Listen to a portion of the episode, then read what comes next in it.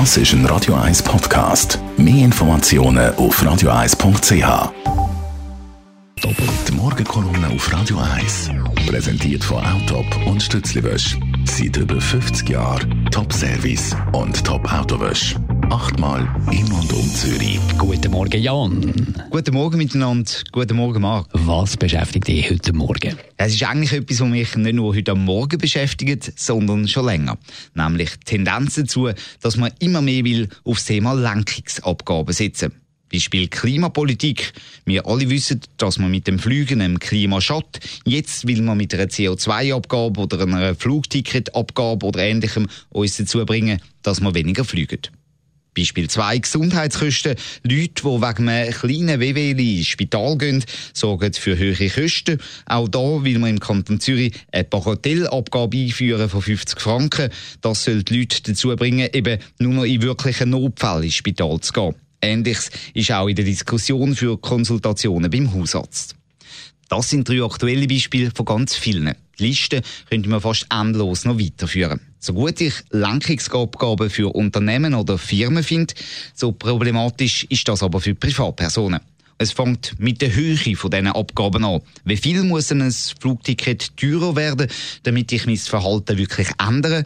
Oder lange 50 Franken Spitalnotfallgebühr, damit ich wirklich nur noch dann gehe, wenn ich genug schwer verletzt oder krank bin? Ja, bei den einen sicher. Ich glaube aber kaum, dass jemand, der eine halbe Million im Jahr verdient, sein Verhalten wegen 50 Franken ändert. Oder wegen 30 Franken Flugticketabgabe einen Flug weniger macht.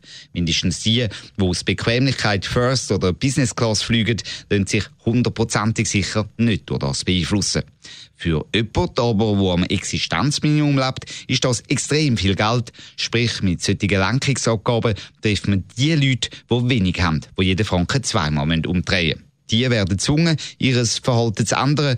Der anderen kann es ziemlich egal sein. Und das ist unfair, nicht zielführend und führt immer stärker in eine Zweiklassengesellschaft. Und dann stört mich auch, dass man vom Grundsatz ausgeht, dass wir Menschen uns nur vom Portemonnaie lenken lassen. Ist das wirklich so?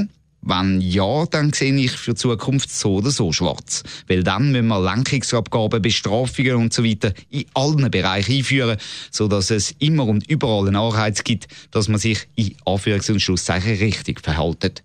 Menschen sind aber kein Unternehmen, wo nur der Gewinnmaximierung verpflichtet sind, sondern wir sind soziale Wesen. Wir haben Gefühl, wir haben ein Verantwortungsbewusstsein, wir haben ein Umfeld. Darum sollten wir über wichtige Themen miteinander diskutieren und auch erklären, warum man weniger sollte fliegen warum man nicht unbedingt gerade in die Notfallstation trennen Wenn man Gründe nämlich einsieht, dann ändert man das Verhalten freiwillig. Mindestens die meisten Leute. Und wenn es nur ist, damit man am Abend gut einschlafen kann und kein schlechtes Gewissen hat. Und wenn man Leute überzeugt, dann muss man auch kein komplexes Abrechnungs- oder Umverteilungssystem einführen, wie zum Beispiel Lenkungsabgaben, sondern man braucht einfach wieder eine stärkere soziale Verantwortung in der Gesellschaft. Und das, das schaffen wir nur mit einem guten gesellschaftlichen Diskurs, wo die zunehmende Spaltung der Gesellschaft wieder umdreht. Die Meinung vom Radio 1 Chefredakteur Jan von Doppel gehört in der Morgenkolumne von Radio 1 und jederzeit zum Nachlesen als Podcast auf radio1.ch. Die Morgenkolumne auf Radio 1.